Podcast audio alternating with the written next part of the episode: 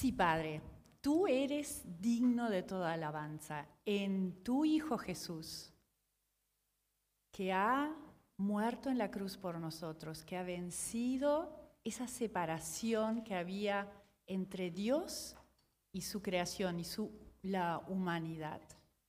Bendito Jesús. Mi alegría de vivir eres tú. Lo hemos declarado juntos en esta canción hermosa. Bendito Jesús. Tú eres nuestra fuente de amor, nuestra fuente de paz. Nosotros te damos gracias porque nos, has escrito cartas de amor como esta carta de Filipenses. Señor, para decirnos que nos gocemos que nos estemos llenos de paz y gozo en ti siempre, no solo en la vida eterna, sino que ya tu deseo es que te llevemos una vida de paz y de gozo. Pedimos por la presencia de tu Espíritu Santo en el corazón de cada uno para que muevas, nos reveles estas, estas exhortaciones y recomendaciones que nos has hecho llegar a través de Pablo a los eh, filipenses. Gracias por tu palabra. Muévela en nuestro corazón, en nuestra mente, para que dé frutos en el tiempo siguiente, Señor, para honrarte. En el nombre de Jesús. Amén.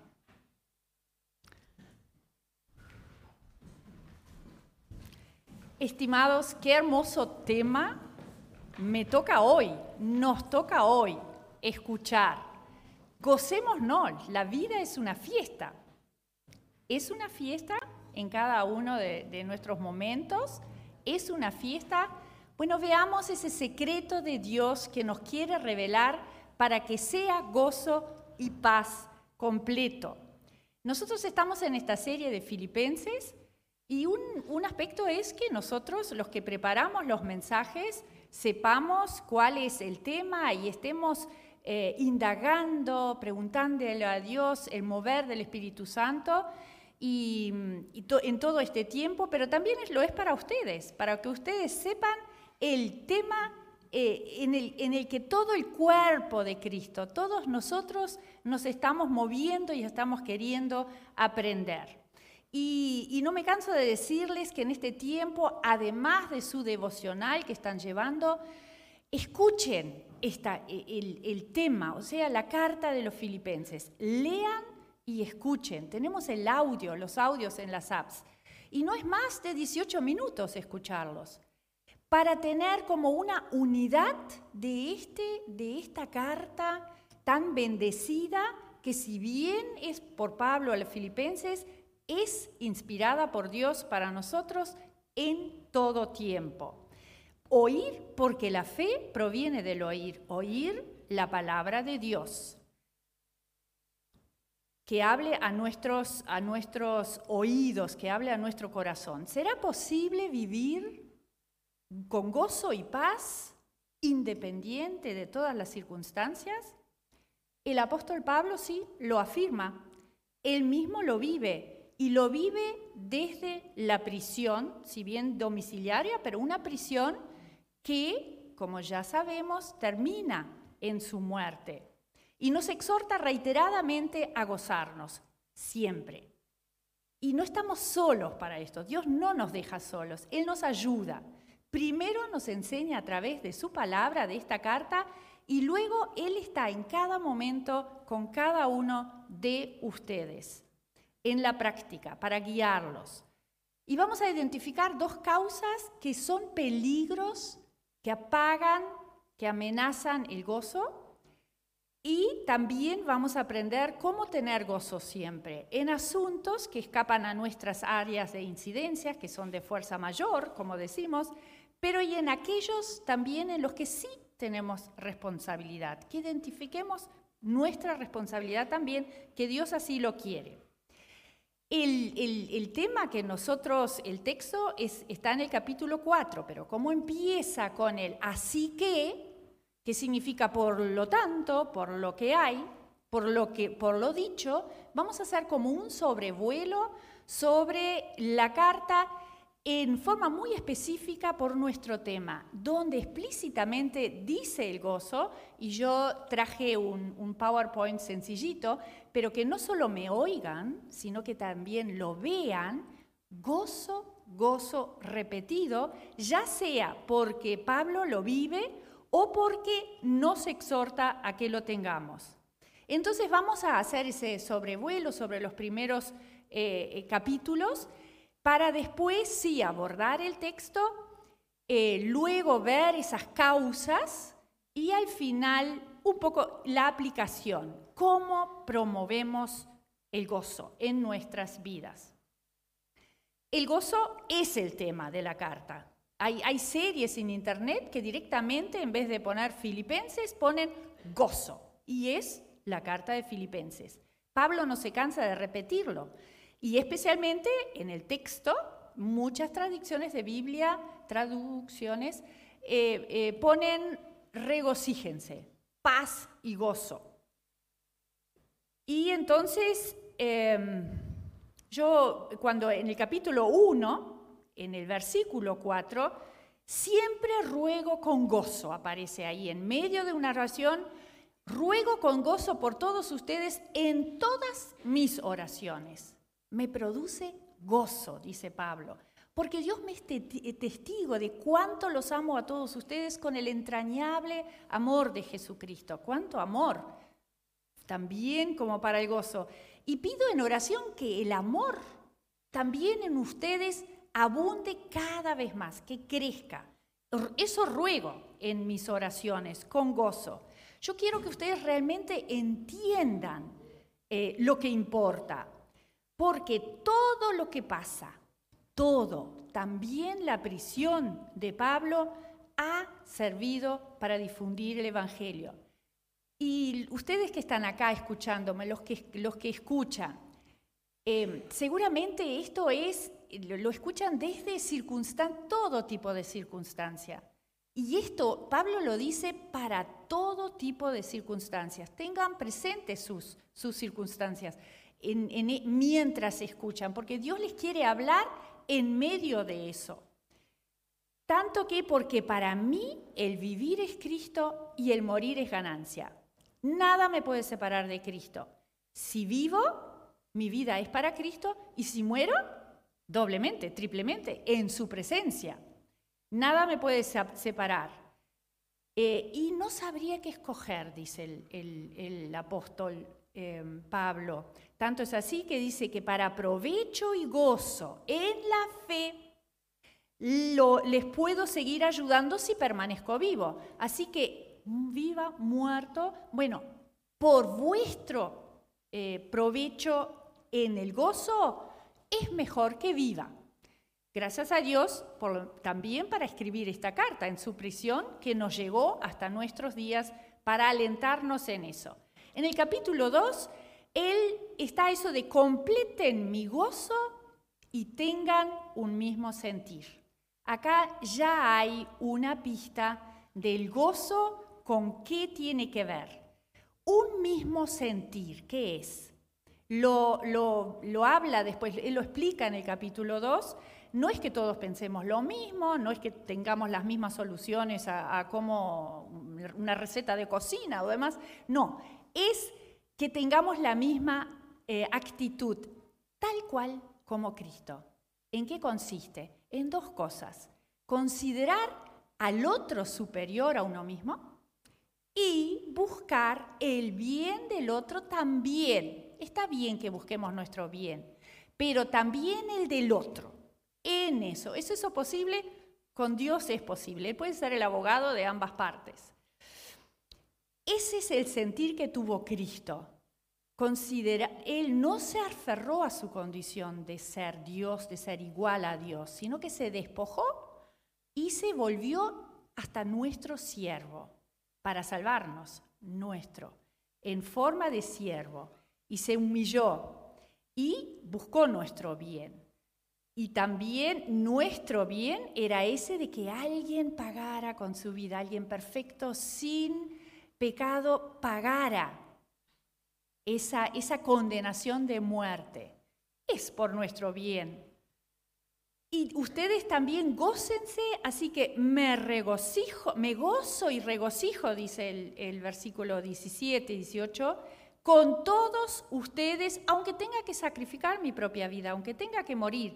Y ustedes también gócense y regocíjense conmigo en medio de las circunstancias. Y el capítulo 3, pase lo que pase, gócense en el Señor. No me molesta volver a escribirles lo mismo, dice él. No me canso y a ustedes les hace bien. Se ve que nos conoce, que nos olvidamos. Lo vuelvo a repetir. Los maduros tengamos este mismo sentir, lo dice ahí en el capítulo, que es esa actitud de Cristo. No nos quedemos en el camino. Lleguemos hasta la meta, hasta la meta. Y el motivo de gozo es que fijemos la mirada en que, en que somos ciudadanos del cielo, donde esperamos ansiosamente el regreso del Señor Jesús. Eso como para que realmente la palabra gozo, el concepto gozo resuene en nuestros oídos para tomar y abordar nuestro texto. Porque en medio del texto, el capítulo 4 de Filipenses 4, el texto es del 1 al 9, lo dice directamente, regocíjense en el Señor siempre y otra vez digo regocíjense. E insisto, lo repito, dicen algunas traducciones. Estamos como ya, lo escuchamos, suficiente. Bueno, veamos entonces el texto.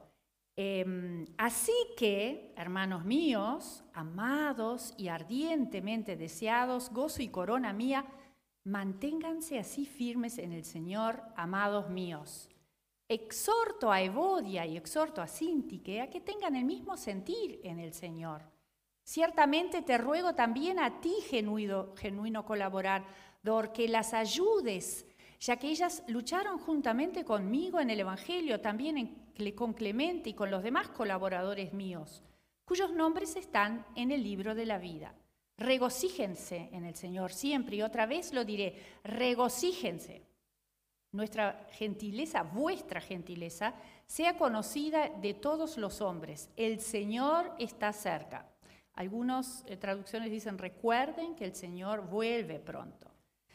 Por nada estéis angustiados, por nada. Antes bien, por la oración y la súplica en todo sean conocidas ante Dios vuestras peticiones con acción de gracia. Y la paz de Dios, que sobrepasa todo entendimiento, guardará vuestros corazones y vuestros pensamientos en Cristo Jesús, en Jesús el Mesías.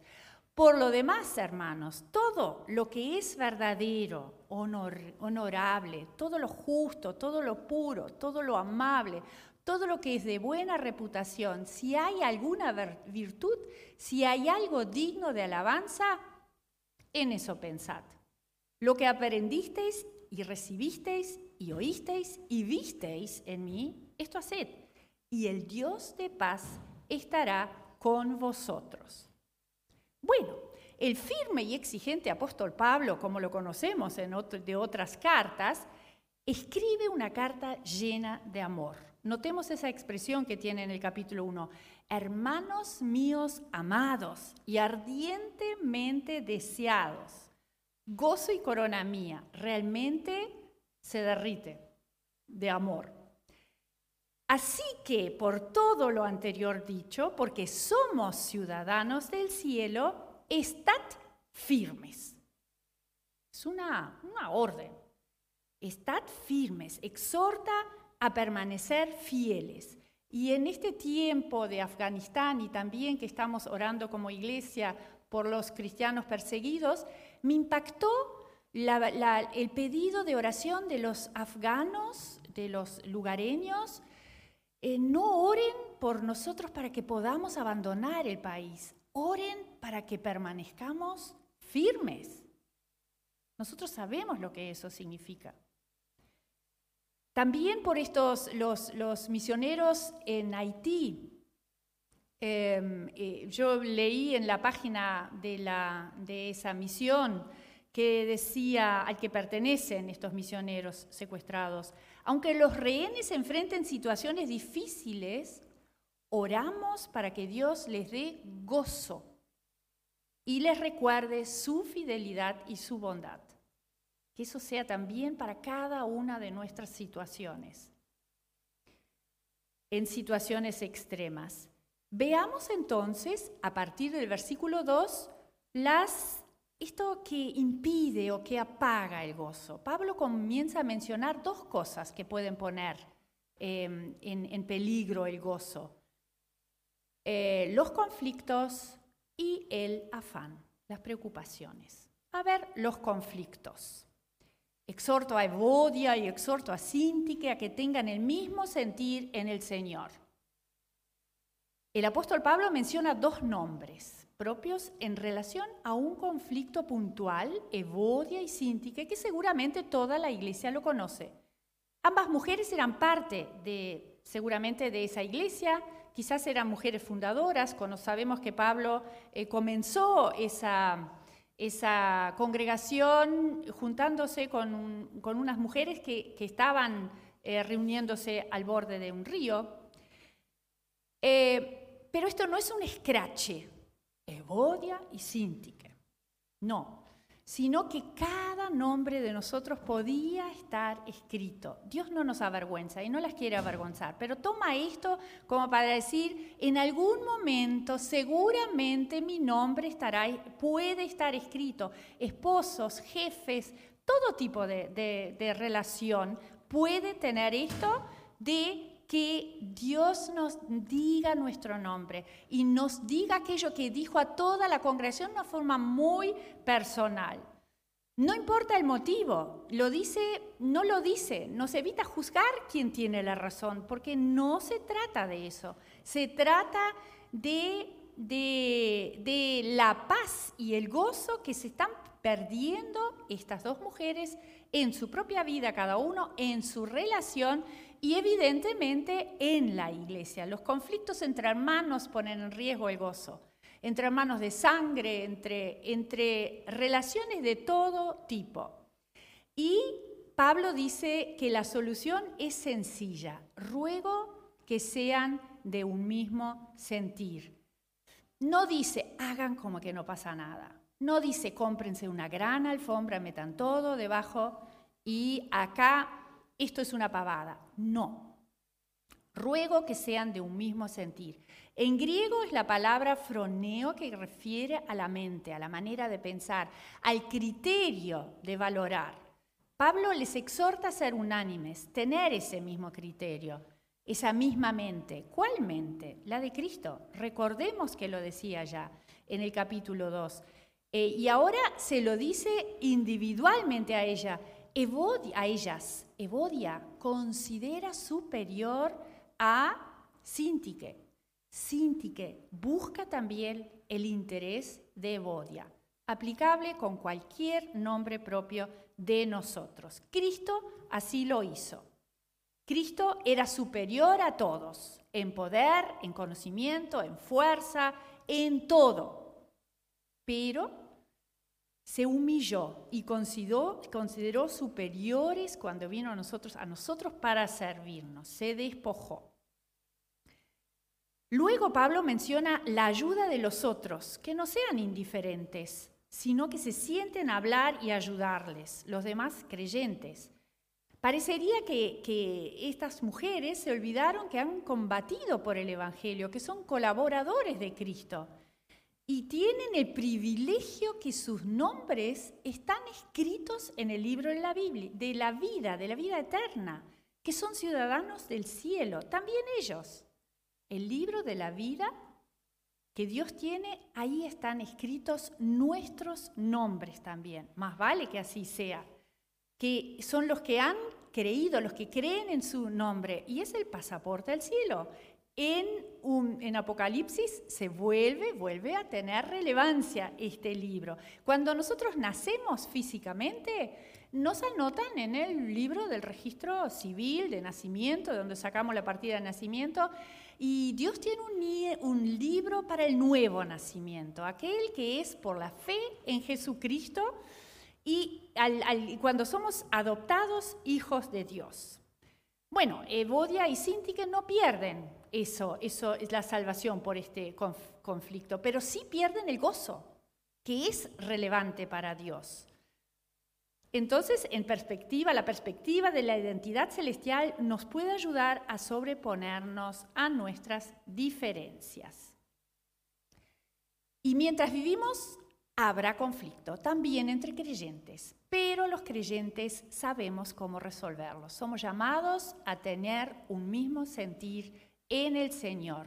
Ese sentir nos puede guiar a la salida. Regocíjense en el Señor siempre. Otra vez, regocíjense, vuestra gentileza sea conocido de todos los hombres. El Señor está cerca. Recuerden en medio de los conflictos, de todas las circunstancias, esta exhortación, que les resuene siempre, porque tendemos a olvidarnos. No esté nuestro gozo enraizado en éxitos, en situaciones buenas sino estar en el libro es motivo siempre. La gentileza que se sea conocida de nosotros la describe un comentarista como de aquella persona que permite que sus batallas las pelee el Señor. Eh, obedeciendo a esto que el Señor dijo, mía es la venganza. Sabe eso, es una persona libre para soltar todo y ser amable con los demás. Evodia y Sinti tienen un conflicto y probablemente estaban peleando su propia batalla. Ahora el conflicto es lo que es conocido por todos, pero que sea su gentileza la conocida por todas. ¿Por qué queremos ser nosotros eh, conocidos? ¿Como el que se queja? ¿Como el que protesta? ¿O como el que comparte gozo y buenas noticias en su vida? ¿Y qué tan cerca está el Señor? bueno, está muy cerca. lo hemos invitado a ser parte de nuestra vida, está allí. Bueno, el Señor está cerca. Eso también es para nosotros, que su carácter nos, nos contagie, lo reflejemos, pero también su regreso, sí. Este, creo que a la perspectiva de su regreso, un montón de, pequeños conflictos, no es que para Dios no sean importantes, pero eh, pierden su relevancia, pierden su tamaño. Es bueno eh, recordar esto a la luz de ese acontecimiento, todo resulta insignificante, seguramente. Y lleguemos al segundo motivo que nos puede robar el gozo. En el versículo 6, por nada estéis afanosos, por nada, antes bien por la oración y la súplica en todo sean conocidas ante Dios vuestras peticiones con acción de gracia. Acá está eso de preocuparnos. Eh, Dios nos indicó que nos ocupemos del hoy, ya del mañana, no de adelantar. Ese, em, eso nos trae inquietud, eh, aflicción, angustia. La palabra afán significa ser tironeado en un sentido. Y si nosotros somos como cristianos tironeados, llevados por la esperanza en un sentido y por el afán en otro sentido, esto genera en nosotros una separación, un buen abismo para lugar de, para muchos afanes que rompen el gozo. Estrés se dice en nuestro tiempo. Por nada estéis estresada en, en nuestro tiempo, nos dice Pablo. El estrés nos afecta mental, emocional y corporalmente. Y eso es, difícil porque el mundo entero, todo es un afán.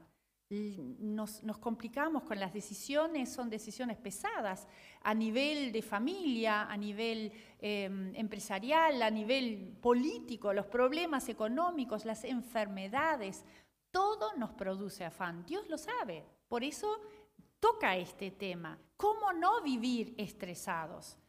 Y lo dice allí, en lugar de estar afanosos, en lugar, sean conocidas vuestras peticiones delante de Dios. Dios me está diciendo algo bien sencillo.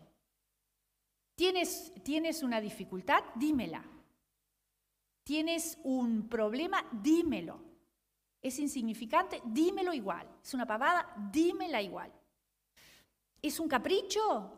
¿Es, es Mm, es, egoísmo, sabes que dímelo. Eso pongámoslo en palabra, tiene un poder ponerlo en palabra ante Dios, Dios lo sabe, en toda oración.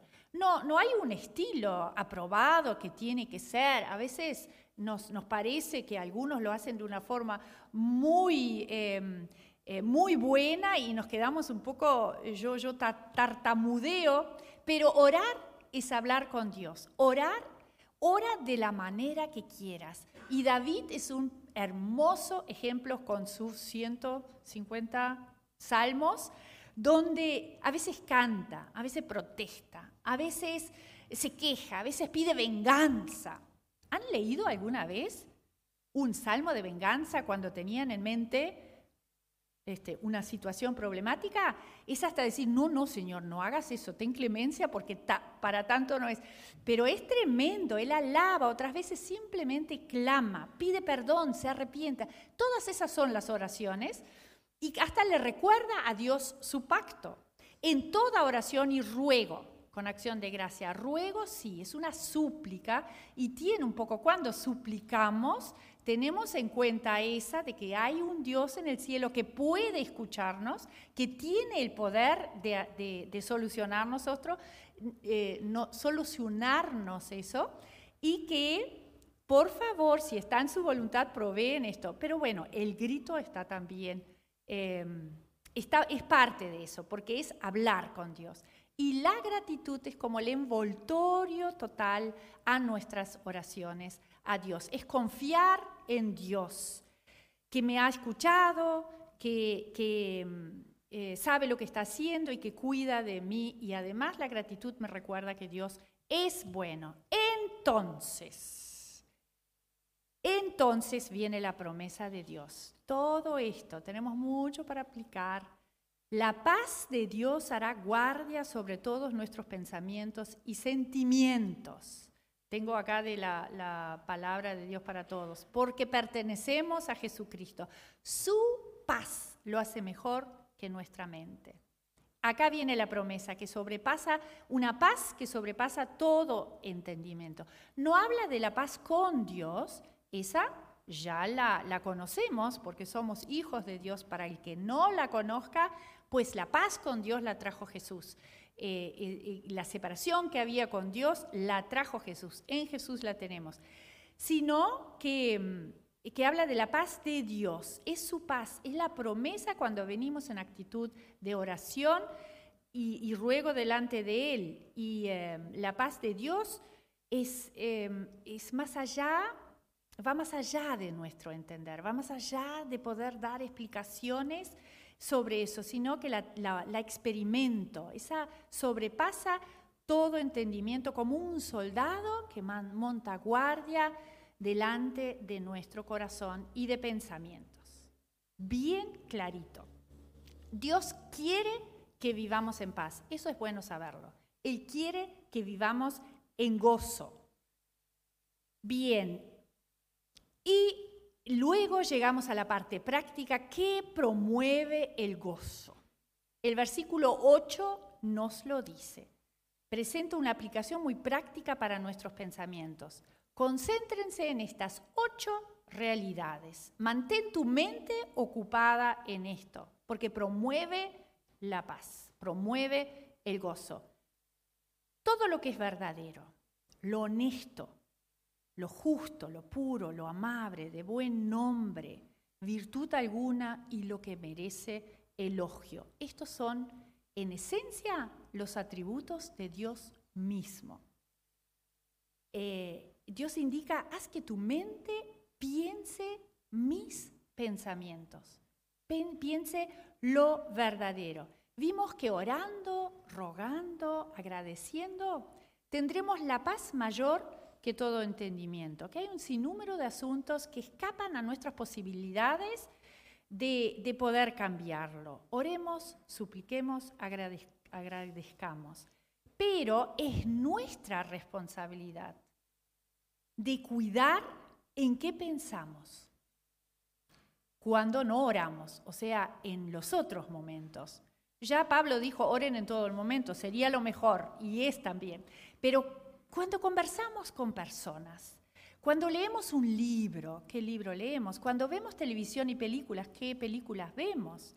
Cuando somos tentados en alguna área de debilidad nuestra, cuando interpretamos, cuando valoramos, evaluamos a personas, a cosas, juzgamos eventos, en esto pensad, dice Pablo. Y enumera esas ocho características y que cuidemos en nuestros pensamientos. Eh, seguramente ustedes conocen los tres filtros de Sócrates para hablar. Eso es para hablar. Pablo va un paso más. El de para, hablar, Sócrates rapidito es que dice, eh, em, porque un discípulo le dice, ay, escuché algo de tu, amigo que te dijo, espera, espera, ¿es verdad? ¿Sabes que es cierto? Mm, no estoy porque lo escuché. Bueno, sigamos al siguiente filtro ¿Es bueno? ¿Es, es, eh, e, es importante? ¿Es, ¿Es, bueno para mí escucharlo? Mm, o, me causaría malestar y aflicción? Mm, no, más bien lo último. vamos al siguiente. Y entonces, ¿es necesario que yo lo sepa? ¿Será útil para mí saberlo? ¿O me perjudica, digamos, no saberlo? Mm, no, no creo también. Entonces, dice, ¿Por qué querría saber algo que, no sabe si es cierto, ni bueno, y no sabe si es útil? No me lo digas. Pero esto es como un filtro al hablar, pero ya está en nuestro, es, Pablo dice como antes, el hablar es como para morderme la lengua que no salga. Bueno, que ni esté en mi corazón. Es un paso antes. Es un poco, es una tarea, es una tarea donde tenemos que ponernos, porque dicen que tenemos 10.000 eh, pensamientos por día, no siempre los tenemos, algunos días estamos perezosos, pero eh, ponerse ahí y, vigilar que esto coincida con, con, esto, en realidad los, los ocho si nosotros eh, pensamos nomás en verdadero, ya, ya tenemos lo honesto no miente, lo justo es verdadero, o sea, que sea verdadero. Eso es ir a la raíz, a nuestra mente, pues de lo que abunda en el corazón habla la boca. Y esto indica también Jesús, decimos que nos, nos complica más. Bueno, el adulterio no es solo el, acto, el hecho en sí, no es antes, es antes, es cuando tú permitiste y tienes pensamientos de, deseo. Es ahí donde, ahí ya permitiste, ahí ya se multiplica frondosamente, digo yo. El campo de batalla es la mente, obtén la victoria ahí, aplicando este, este filtro. Em, el lenguaje bíblico, la palabra pensar, no es solo que algo esté en nuestra mente, es apreciar, es considerar, es estimar. O sea, es medio difícil que tengamos pensamientos sin que esto se mezcle. Vieron que somos cuerpo, alma y espíritu, y es muy difícil eh, separar, separarlo. Entonces ya es eso. Y todo lo que evalúes, lo que juzgues, lo que interpretes, lo que hagas en relación a Dios, eh, lo hagas en relación a Dios, a sus pensamientos, sea un evento, una persona, una cosa. Y esto significa en la práctica, en esto pensad. Y el resultado es que llamarás bueno lo que Dios llama bueno. Llamarás justo lo que, lo que Dios llama justo. La verdad bíblica. Debemos conocerla muy bien, la verdad, para poder plantarnos y hacer esa, ese tú sí, tú no. Es un poco así, que ya lo hagamos nosotros con nuestros pensamientos. Porque Dios usa su palabra para cambiar nuestra forma de pensar. Esa es la manera, esta de los ocho, de que cada vez que uses tu cerebro honras a Dios. Y mm, también ya de eso de matar varios pájaros de un tiro, cuando nosotros aplicamos esto en la práctica, ya estamos cumpliendo con ese mandato de, ese mandamiento, amarás a tu Dios con todo tu corazón, con todas tus fuerzas, con, toda tu mente, aplicando mm, eh, pensar lo verdadero. Trae las verdades de Dios a tu mente y piensa de Dios lo que dice la Biblia, cómo es, que te ama, que le eres, que le eres importante, que te ve, que no te ha dejado solo, que quiere que tu vida sea un gozo. También que cómo piensa Él sobre ti, ya, ya em, he dicho, que tú eres valiosa, que eres una hija de Dios, un hijo de Dios, todo lo que somos en Cristo. Y sobre el futuro, ¿el futuro es real, es verdadero? Aún no, es hipotético. Eh, todavía son conjeturas y sabiendo que Dios tiene buenos planes para Él, lo dejamos en sus manos. Él provee y protege. Sobre el pasado, ¿Qué pensamientos? Ese de si hubiera, si no me hubiera, si hubiera hecho caso, no lleva a nada bueno, lleva a frustraciones. Lo bueno es que pienses en el presente, en el hoy y en lo que tenga estas características. Y cada vez que tú tengas pensamientos según las normas de Dios, de lo que es verdadero, tú amas a Dios con toda tu mente. Y el otro también es conocido, ese de Romanos 12, bueno, renovaos, renueven vuestra mente para conocer la voluntad de Dios perfecta, buena y agradable. Pensando en lo bueno, en lo verdadero, en lo justo, lo puro, nosotros evitaremos a conformarnos eh, a este siglo. Estimados, terminando con el último versículo, Pablo se pone de ejemplo lo que aprendisteis, visteis, oísteis, todo. Y sí, en él es bueno aprender de su vida, es digno. Y también nosotros, de que nosotros podamos ser eso, esa, esa carta de Dios, esa, esa, esa palabra de Dios eh, eh, em, en nuestra vida porque el Dios de paz estará con nosotros. No solamente la paz de Dios, sino el Dios de paz, vital para una vida de gozo y en el Señor. Sigamos estas recomendaciones de gozarnos, evitando apagar el gozo. por el contrario, promoviéndolo, ejercitando nuestros pensamientos porque la vida en Cristo es gozo. Dios así lo tenía pensado. Regocijémonos.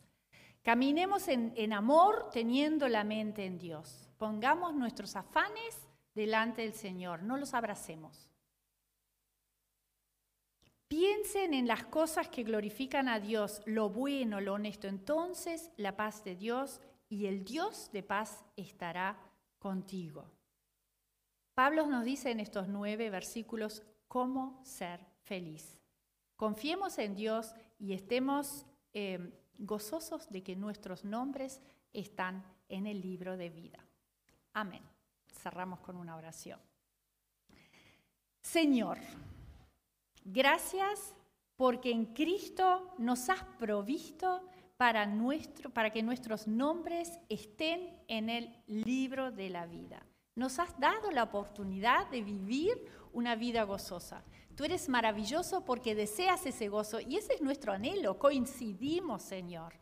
Pero necesitamos y clamamos a ti que tú nos guíes, nos enseñes, nos enseñes a no ser perezosos, sino activos y disciplinados y firmes en primer lugar con nuestros pensamientos. Y también en solucionar aquellas cosas que Em, que, obstaculizan, que oscurecen esa posibilidad, Señor. Ayúdanos en, en, solucionar rupturas, rupturas de gozo existente, Señor. Ayúdanos a que cada pensamiento nuestro te glorifique. No solo cuando nos juntamos acá para cantar canciones ya prehechas, no, Señor, que cada pensamiento te glorifique, bendiciendo a, a los demás, Señor. Gracias por tu fidelidad. Gracias de seguirnos también cuando nos perdemos. Gracias por conocer nuestras circunstancias y porque tú nos dices que todas las circunstancias las volverás en bendición. Que así sea, Señor. Perdona así nuestros, nuestras ofensas, nuestros pecados, Señor, nuestros vanos pensamientos. En el nombre de Jesús. Amén.